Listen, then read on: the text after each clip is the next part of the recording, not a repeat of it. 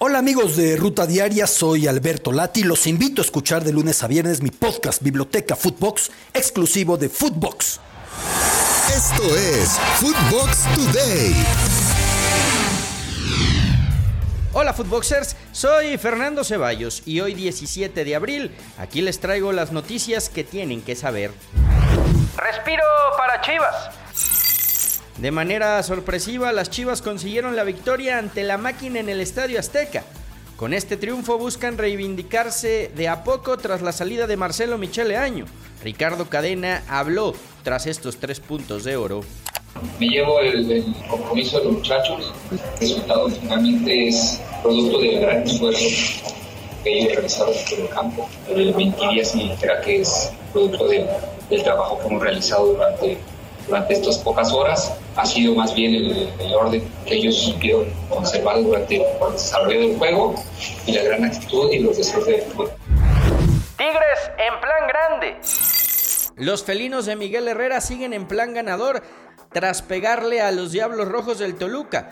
Consiguen así su cuarto triunfo. Los Diablos se mantienen momentáneamente en el noveno sitio en la zona de repechaje. Habló Miguel Herrera. Me da gusto, el equipo está bien, sí va a ser una disputa muy buena por el liderato, pero a mí lo que me ocupa es calificar, que no hemos ganado nada, ¿eh? estamos muy conscientes de que logramos un objetivo que es prácticamente obligación en este club, que es calificar, por lo menos en mi cabeza, con este plantel, con este club como es, tiene que calificar sí o sí. Pues es el primer objetivo, pero no hemos logrado nada, estamos muy conscientes de eso. El equipo está consciente de eso. Con gol en solitario de Fernando Aristigueta, la franja derrotó por la mínima de visita a León, una victoria que los mantiene dentro de los tres primeros lugares de la clasificación. Respaldo total. Mediante un comunicado, la Federación Mexicana de Fútbol respaldó la postura de la Liga MX y de los clubes de eliminar cualquier acto de violencia en el fútbol mexicano tras los problemas vividos este fin de semana. En dicho comunicado se lee, no tienen cabida los pseudoaficionados que promueven y participan en actos de violencia. Alarmas en América. Cuando todo parecía marchar bien con las Águilas, Bruno Valdés recayó de la lesión en el tobillo y prácticamente queda descartado para enfrentar a León a mitad de semana. Locura en Wembley. La batalla entre Liverpool y Manchester City por la FA Cup fue para los Reds, quienes eliminaron a los Citizens en las semifinales y se instalan en la gran final que se jugará el próximo 14 de mayo. El otro finalista saldrá del partido entre el Chelsea y el Crystal Palace. Brilló a lo Ronaldo. El Manchester United derrotó 3-2 al Norwich City gracias a Cristiano Ronaldo, quien suma su hat-trick número 50 a nivel de clubes.